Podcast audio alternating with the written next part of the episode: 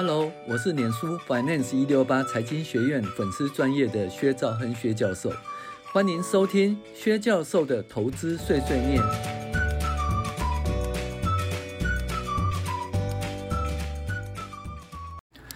各位网友，大家好，我们今我是薛兆亨薛教授，那我们今天来讨论理财读书会致富心态第四集哦，他投资成功了，到底是因为他的正确的决策还是运气呢？那这那我投资失败呢？是因为我的决策错误呢？还是因为我遇到风险了呢？好，我们来讨论这个问题。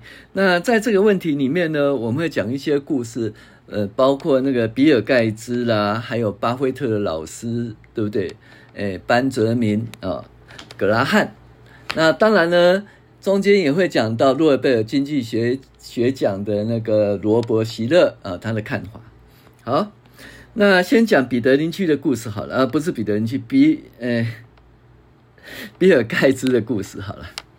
那就是说，全世界啊，曾经全世界只有几所高中有电脑啊，比尔盖茨进入了其中的一间。哦，那比尔盖茨的老师呢？就一个叫比尔道格的这个人，他是第二次世界大大战的时间呢，他是一个飞行员。那他退伍了以后，他就在这个高中呢担任数学跟科学老师。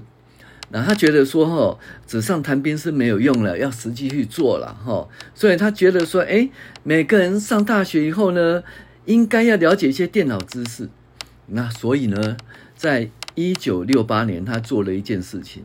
他向这个母亲俱乐部，就是家长会啦，他拜托他们跟他请愿说：“哎，你也赛赛赛工，哎，每年度的捐献能不能花一点钱放在电脑上面呢？那就是如果说，哎，每年度捐献里面呢，如果三千美元呢，来来放在电脑上面，他就可以哈、”租用一个打字机的那个 Model 三十，Model 三十用分时系统呢连接到奇异电子的那哦机一啦哈，奇异电子的那个大型主主机呀、啊。那刚好呢，比尔盖茨呃，比尔盖茨在升上八年级那一年，大多数的大学研究所所采用的电脑都还没有他学校的使用的电脑先进哦。你看哦。他那个湖滨中学的电脑呢，比大学使用电脑更先进了哈。那所以他就开始呢，栽入了这个领域了。比尔盖茨在八年级的时候，八年级是几岁呢？呃，十十七岁，十七岁哈，十七岁。那九年级是十八岁哈。那一九六八年呢，十三岁比尔盖茨哦，哎，八年是十三岁，我讲错了。哦，对，六六年级是十二岁，诶，七年级他提早念书吧？八年级十三岁，好。那比尔盖比尔盖茨呢，认识的同学那个 Paul 艾伦哈，Paul Allen。那 Allen 对学校电脑也很着迷，于是两个人就一拍即合，变 buddy buddy 啦。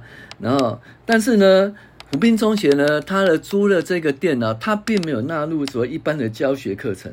而是个独立的学习计划，没办法，学生那么多哈，那每个人都用到电脑的话，那就是电脑也不够分了，而且电脑很贵哈，所以它变成一个特殊的一个教学计划，这只有少数人可以使用电脑哈。那比尔盖茨跟 Paul 哈，就是在放学后半月及周末呢时间就可以随意使用这些电脑，那发挥他的想象力，他们很快就成为电脑专家。然后呢，有一次呢。Aaron 呢，他就回忆哦，他说有一次跟比尔盖茨讲说，诶，这个财新哦，五百大的企业经营这一家财新五百大企业有什么感觉呢？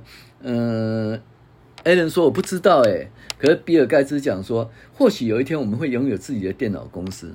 就到现在，微软公司呢，它的市值早就超过一一兆美元了哈，就是财新五百大公司的，自己在经营这个哈。好，那我们来讲说比尔盖茨。诶，他接触到电脑的机会是多少？那依照联合国的数据呢，就是在那个一九六八年呢，全世界高中生呢，大概有三亿人。那其中有一千八百万人在美国，有二十七万人在华盛顿州，哦，有十万人在西雅图地区，有三百人在湖滨中学，哦，那。在一百万处于高中生的年纪，只有一个人哦，诶，进了这一间哦，有钱买得起电脑分时系统的学校，而比尔盖茨刚好是其中之一哦。那比尔盖茨他也不讳言说哈，他二零零五年他对湖滨中学的应届毕业生说，要不是没有，要不是有湖滨中学，如果没有湖滨中学，就没有微软了。所以他也真正的知道说，哎，这是运气的所在。巴菲特也曾经讲过说，要不是我生在那个年代，要不是我生在美国，要不是我生在我爸爸，呃，那跟我阿公，呃，他们那个家庭里面，也不会有现在的我。而且那个时代呢，必须要一九二九年以后，经济大恐慌以后，呃，那一九五零年、一九六零那个时候最适合巴菲特。所以这个东西他也是讲哈，呃，怎么了？喜呀咪，喜呀温呀咩呀哈，这就很重要哦。天时地利人和哦的造成一个成就，是一个很重要的哈。那我们就要讲哈，那比尔盖茨呢？哦，聪明绝顶，甚至比其他人都更努力啦。而青少年时代就预见电脑是未来的愿景，甚至很多经验老道的电脑主管都还没有诶如此的远见。进入湖滨中学，让他拥有百万分之一的优势啦。好，那我们讲比尔盖茨到底是运气好还是自己努力呢？嗯，这看不出来，要找一个对比，对不对？好，比尔盖比尔盖茨有个好同学，就是其实比尔盖茨跟艾伦。他们两个是一对，然后最后成立微软公司。可中间还有一个好同学，他并没有比他们更糟糕哦。他们也是跟他们一样的努力。他叫做 Kent Evans，肯特·艾文斯哈、那肯特·艾文斯呢？他基本上呢，他跟那 Allen 哈，跟比尔盖茨八年级变成好友。那比尔盖茨甚至认为说，Evans 是全班最优秀的学生呐、那 Evans 跟比尔盖茨一样精通电脑，而且湖滨中学还有一个人工编制的课程，苦恼不已。结果呢，他让那个比尔盖茨啊，跟那个 Evans 啊，就是他们处理这个，就是写程式解决这个问题的电脑系统，他们就真的搞定了。所以呢，Evans 和那个看 Paul 哦，他不同，他和盖茨都有商业头脑和无穷的野心。Evans 总是拿个大公司包，就像律师提的公司包一样。盖茨说：“诶，我们总是私下密谋，未来五六年要干一番大事业，要执要当执行长。那可是呢，中间就在问题了哦。比尔盖茨说：我们本来可以一起干一番事业，我相信我们会，诶，未来是进一起大，诶，一起上大学的。但是。” Evans 在高中部都还没毕业的时候，在一场登山事故中罹难了。在美国呢，每年大概有四十人死于山难，其中高中生罹难几率大概只有百万分之一，而 Evans 遇到了。那比尔盖茨在湖滨中学遇到了百分之一的好运，哎，百万分之一的好运。Evans 呢，遇到百万分之一的风险，结果他就没办法跟比尔盖茨一起实现理想哈。那运气跟风险哦，这个都是实际状况哈。那所以到底说，哎，比尔盖盖茨的成功是是运气吗？还是自己的努力哈？这件事情呢，这个作者哈，他就问那个诺贝尔经济学奖的得主哦，Robert Shiller 哦，徐乐哦，他说，关于投资，你会想知道哪些我们无法参透的道理？那 Robert Shiller 怎么讲呢？运气在投资成功的结果扮演的确切作用，这个我们都不知道。那这个深得我心啊！为什么没有人真正认为运气从不在财务成功上扮演重要角色？但是我们没办法运气量化，没办法评估。哦，所以呢，也就是也没办法判断说，诶，运气到底是不是哦这个投财务成功之要？那。于是呢，我们在评断其他人的时候，都会将成功归于好运呐，那就是这样看起来就心心怀嫉妒，哎呀，好运呐，气度狭小啦，哦。但我们知道这一点一点不假。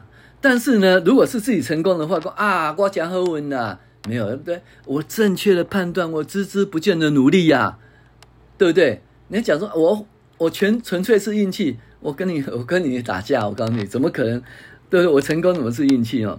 但是你想想看，那些失败的人、失败的投资、失败的企业，难道不曾倾心全力做出正确的呃这个投决策吗？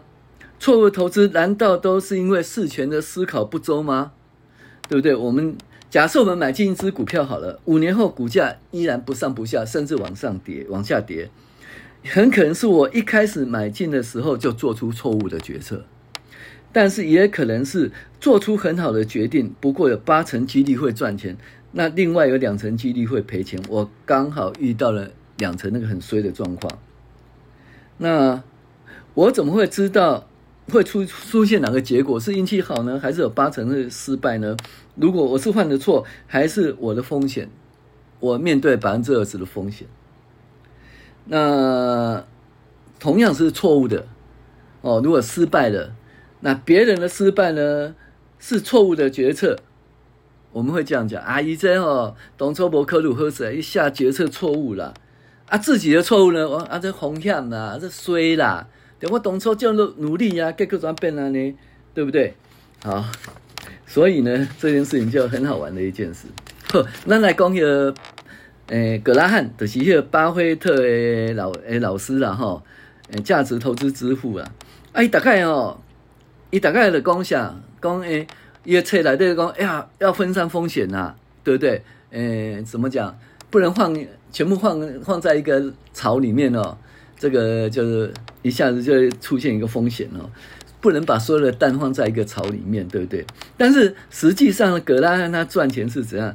他重压哈汽车保险商业的这个嘛盖可公司，其实它是赚钱，最主要是这样赚钱的。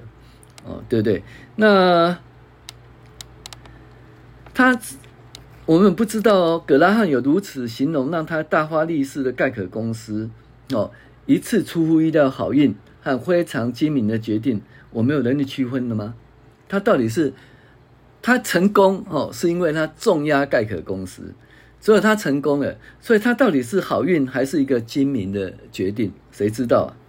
好好，二零零六年呢？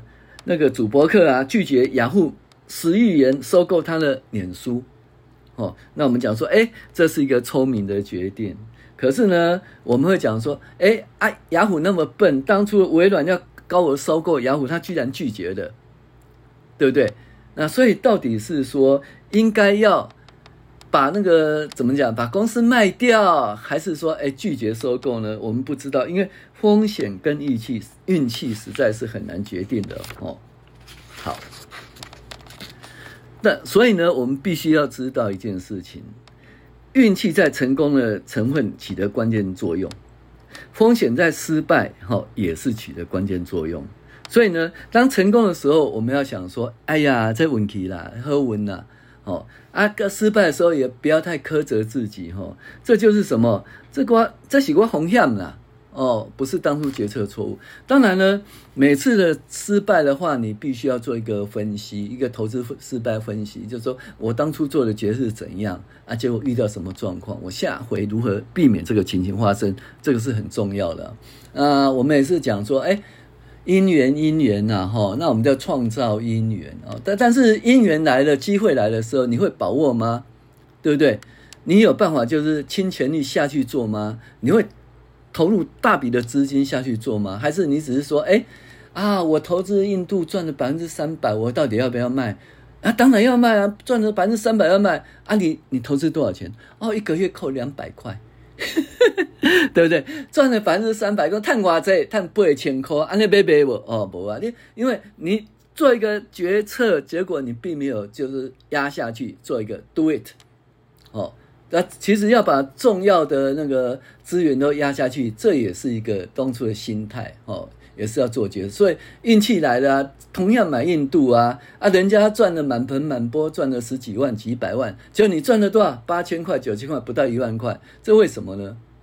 哦，这东西除了运气以外，还有投资决策也相当重要。当然不要说诶考虑啊，就是说风险其实也占很重要的因素哈。好，我是薛兆亨薛教授，谢谢您的收听。